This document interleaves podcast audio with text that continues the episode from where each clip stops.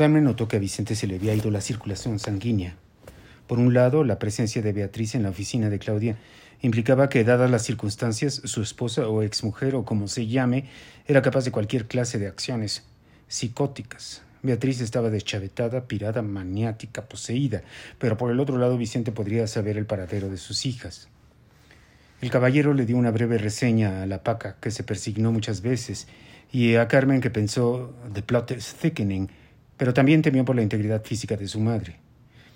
Vicente, pues, salió como alma que lleva el diablo del departamento de Claudia, rompiéndose francamente la madre por llegar lo antes posible y salvar a la heroína de la ira de la villana. Pero aquí, ¿quién era la heroína y quién la villana? ¿No es la villana la que le roba el galán y destruye hogares? Al tiempo, en la oficina del grandote, Claudia le daba un gran trago al Johnny Walker para darse valor. La verdad era que Beatriz ya estaba amenazando con hacer un escándalo si Claudia no salía a hablar con ella. Claudia podía ver los aspavientos de la loca frente a la cámara de video y a la pobre Secre a punto de meterse debajo de su escritorio como si sucediera un terremoto. No podía creer que una mujer, como la había descrito Vicente, se había podido convertir en la psicópata número uno. Ni en sus telenovelas había escenas de ese calibre, ni los personajes podían transformarse tan rápidamente de la abnegada, dispuesta, amorosa y obediente esposa a una loca con intenciones asesinas. Eso solo pasa en la vida real, aunque no sea lógico, ¿o sí? ¿Estaba justificado que Beatriz actuara así? ¿Que no estaba defendiendo lo que era suyo, por lo que había luchado? ¿Que no había llegado Claudia a arruinarle la vida? ¿No había sido Beatriz la que se había ganado el amor de Vicente después de darle dos hijas y vivir con él doce años? La villana, la otra, la robamaridos, la hija de la chingada era Claudia. Carlo y Lupita ya le entraban rigurosamente al whisky y el jefe le preguntaba a Claudia si llamaba a seguridad para que sacaran a la tipa esa de la empresa. ¿Cómo chingados entró? Lupita, por su parte, se fue más por el lado humano y le preguntó a Claudia quién era esa mujer que manoteaba como porrista catatónica frente a la cámara de circuito cerrado. Claudia le dio una explicación expresa. La ley de Murphy, ese dudoso ser que al parecer nunca existió, indica con claridad que mientras más prisa tiene uno por llegar al destino, más tráfico hay. Claro, esto es especialmente aplicable a la Ciudad de México, aunque en realidad siempre hay congestionamientos. Es más, la ciudad entera es un estacionamiento.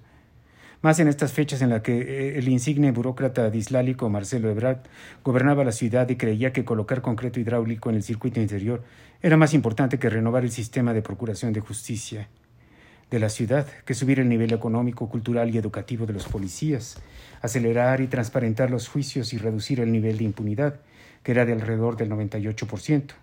Es decir, de 100 delitos, 98 quedaban sin castigo. Pero sabemos que renovar de raíz el sistema judicial y de seguridad de la ciudad no se ve.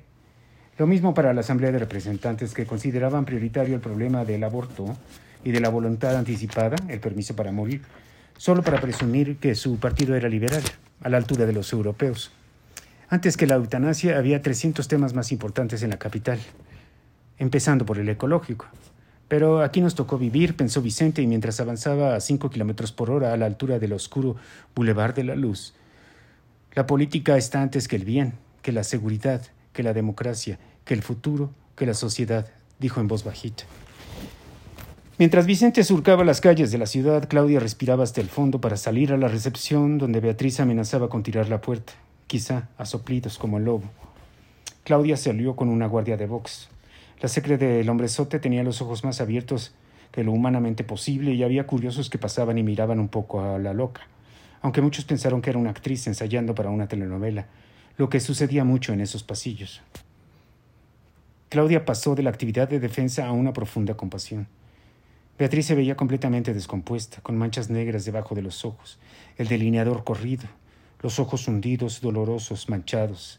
Esa mujer estaba herida de muerte, cayendo sin parar hacia un agujero negro, desconocido, horroroso.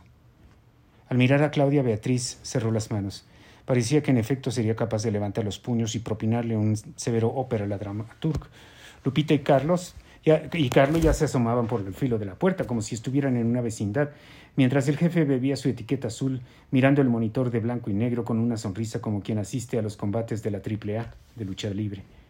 Hola, soy Claudia, dijo la escritora como con pena de pronunciar su nombre como si hubiera dicho Hola, soy la puta que te robó al marido. Obviamente sé quién eres, si no, no hubiera venido aquí a buscarte, aclaró Beatriz con un tono que pretendía ser de superioridad, pero con la voz quebrada, titubeante. Obviamente, enfatizó Claudia ya un poco más irritada. La pregunta es ¿qué quieres? Claudia se arrepintió en un segundo de su agresividad. ¿Amar a Vicente le daba derecho a usar ese tono con la esposa? Que le pases un recado de Vicente. No soy recadera, dijo Claudia, ofendida, mientras se daba elegantemente la media vuelta para volver a meterse a la oficina y miraba a Lupita y a Carlos espiando. Si le quieres decir algo a Vicente, habla con él directamente. Como un movimiento coreografiado, Beatriz dio dos enormes pasos y jaló a Claudia del brazo para obligarla a encararla. Claudia se sintió profundamente agraviada por el jalón. Carlo y Lupita hicieron gestos de ahora sí ya se armó y prepararon sus apuestas. Beatriz era más gordita y robusta que Claudia, así que en combate ganaría seguramente la mujer de Vicente, la oficial. Estoy hablando contigo, Beatriz gritó como puestera del mercado de la Merced. Claudia quería explotar como bomba inteligente y decirle a Beatriz que si Vicente se había alejado de ella, por algo sería. Apenas podía controlar su instinto de romperle los dientes. Solo quiero que le digas que nunca va a ser feliz a tu lado. Ay, Beatriz, pareces villana de telenovela, por favor. esas cosas son las que yo escribo, no puedes estar hablando en serio. Me voy a llevar a las niñas muy lejos, gritó Beatriz blandiendo el dedo índice frente al rostro de Claudia y haciendo caso omiso de su precisión melodramática. Nunca nos va a encontrar. Y el dolor de no tenerla cerca, la culpa de haber destruido una familia, la angustia de no saber dónde están, se van a interponer entre ustedes dos como una sombra maligna. Te felicito, Betty, te vas a ganar un premio. ¿No quieres que mi jefe te haga un casting? Aprovecha que estamos reestructurando la telenovela, eres una excelente villana. Sé todo lo cínica que quieras, Claudia. Yo ya dije lo que tenía que decir. Betty ya no miró más a la escritora y se encaminó a las escaleras. Las niñas no tienen la culpa, exclamó Claudia, sintiéndose en ese momento como parte de una escena, como si estuviera lejos de la realidad, como dentro de un melodrama escrito por ella misma. No, idiota, toda la culpa la tienes tú. Beatriz bajó corriendo las escaleras, so riesgo de darse en toda la madre. Salida triunfal, estocada, puntilla, cachetada. Claudia se quedó congelada como pingüino. Pinche vieja, alcanzó a decir Carlos ya con la lengua medio anestesiada por el whisky. Nunca esperé que Claudia fuera capaz de bajarle la lana a una señora casada, dijo con filo la flaca. Claudia tuvo que sentarse en la sala de espera y la secre le ofreció un café. Dentro de su oficina, el grandote se lamentaba de que no hubiera habido putazos y sangre y Carlo y Lupita se metieron a la cueva para chismear con él. En la calle, Beatriz salía echando espuma por la boca dirigiéndose al auto a pasos agigantados, donde estaban las dos niñas, acaloradas y sin entender qué hacían ahí, cuando apareció la camioneta de Vicente rechinando llanta. Beatriz lo vislumbró de inmediato y corrió a su auto, se metió y batalló con las llaves y la ignición no la dejaba en paz el tal Parkinson, lo que le dio tiempo a Vicente de detener la camioneta donde Dios le dio a entender a media calle y correr hacia el auto de Beatriz gritando su nombre. Los demás conductores empezaron a tocar el claxon frenéticamente y no entendían por qué un hombre había dejado su camioneta a media calle con la puerta abierta. Se, se, oían mentadas de madre y todo el folclore urbano en vocablos como Muévete, pendejo, ¿qué te pasa, animal? Chinga tu madre, qué poca madre, te voy a romper la madre y demás alusiones a la pobre y abnegada madre mexicana. Pero cuando Vicente llegó al auto de Beatriz, esta ya había cerrado los seguros.